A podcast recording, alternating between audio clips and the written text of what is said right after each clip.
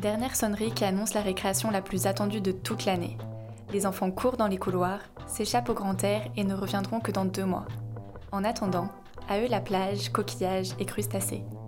Au bureau, les grandes vacances ne sont pas loin non plus.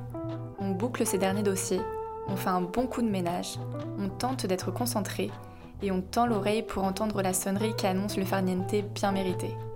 En patientant, on peut admirer le fond d'écran Tahiti de son ordinateur, profiter du vent du ventilo dans les cheveux et de l'odeur de la crème pour les mains au monoï qui nous chatouille les narines. Et si on en profitait pour s'inspirer de l'école pour nos pratiques RH Bonne weekly HR et bon week-end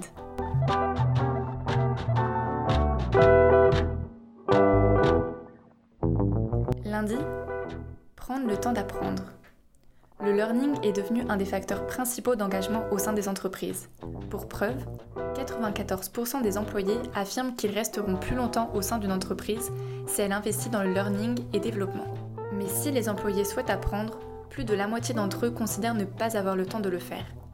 Proposer de la formation continue à la demande, sociale et plus interactive, valoriser les soft skills ou encore sensibiliser les managers sont autant de moyens que Fast Company met en avant pour aider les employés à prendre le temps d'apprendre.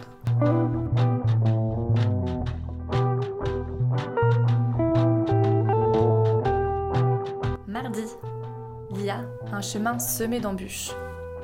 À première vue, la promesse de l'intelligence artificielle est alléchante et nombreux sont ceux qui se sont lancés dans des projets exploratoires ces dernières années. Pourtant, il existe de fortes barrières culturelles et organisationnelles à une véritable adoption de l'IA en entreprise. La HBR constate des progrès moins nombreux qu'espérés et suggère trois changements indispensables. Confier le déploiement de l'IA à des équipes interdisciplinaires, prendre des décisions en fonction de données et non d'intuition, et enfin, savoir ajuster la trajectoire en cours de route.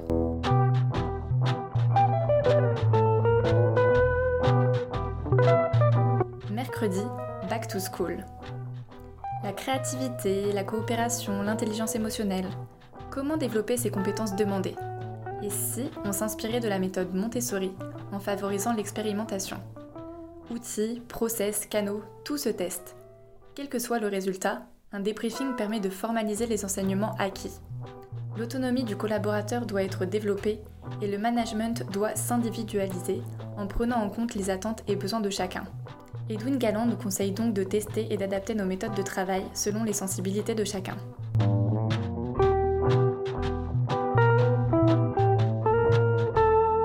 Jeudi, quand la prime fut venue. En entreprise, le sujet de la rémunération reste épineux et tout particulièrement celui du variable.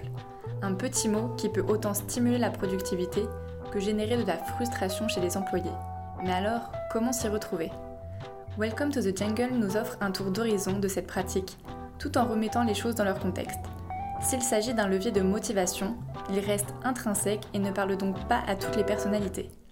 La solution serait peut-être d'adapter les offres en fonction des types de collaborateurs. On garde ça en tête.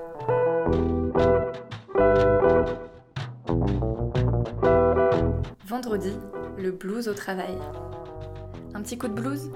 Et si vous pouviez en parler à vos collègues qui sont là pour ça L'article de Quartz nous parle de Blue Dot, un programme de Google créé par ses employés ayant pour particularité de ne récolter aucune métrique.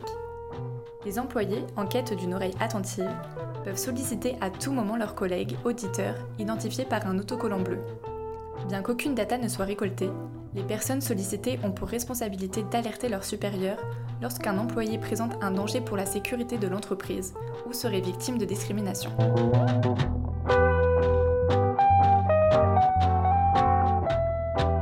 Weekly HR, le podcast qui revient sur une semaine 100% RH, tous les vendredis à 8h.